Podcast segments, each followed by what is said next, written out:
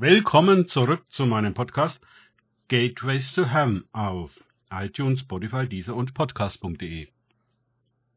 Mein Name ist Markus Herbert und mein Thema heute ist die Umkehrung der Machtverhältnisse. Weiter geht es in diesem Podcast mit Lukas 1, 50 bis 52 aus den Tagesgedanken meines Freundes Frank Krause.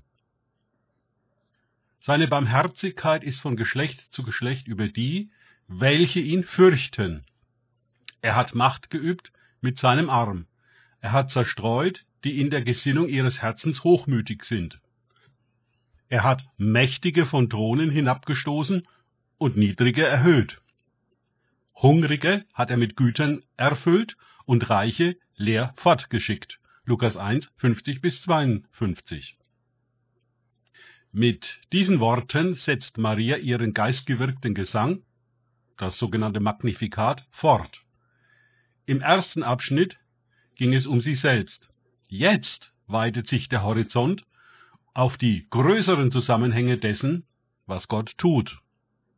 Erneut muss ich feststellen, dass dies eine typische Wirkung des Heiligen Geistes ist, die im Gebet immer wieder festzustellen ist.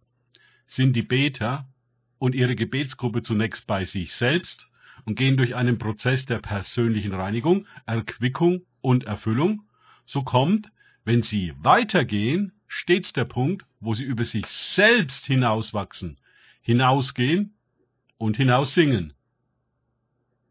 Auf einmal öffnen sich die Augen des Herzens und sehen über die eigene Situation und den Tellerrand hinaus auf höhere Dimensionen und ewige Prinzipien, die sich den Betern mitteilen und dann auch aus ihnen heraus sprechen wollen zur Welt.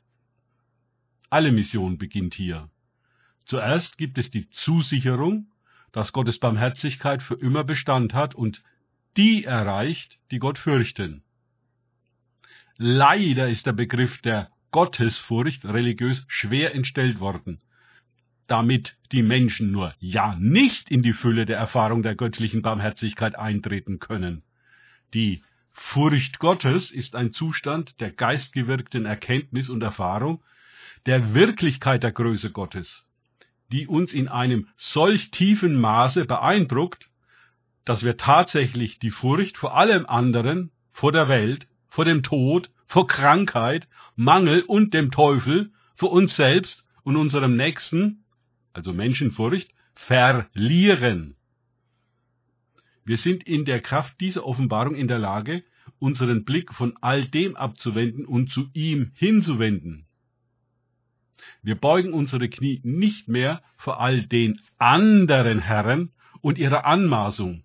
Wir werden freimütig und in einer, was die Welt betrifft, übernatürlichen Art und Weise furchtlos.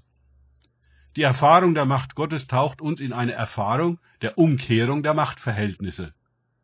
Hungrige werden gesättigt, Reiche gehen leer aus, Mächtige verlieren ihren Thron und die Erniedrigten werden aufgerichtet. Dies zu erleben ist einfach göttlich. Nicht wir sind es, die das durch eine Revolution anzetteln, nein, es widerfährt uns. Das Reich Gottes geschieht. Wir kommen aus dem Staunen nicht mehr heraus.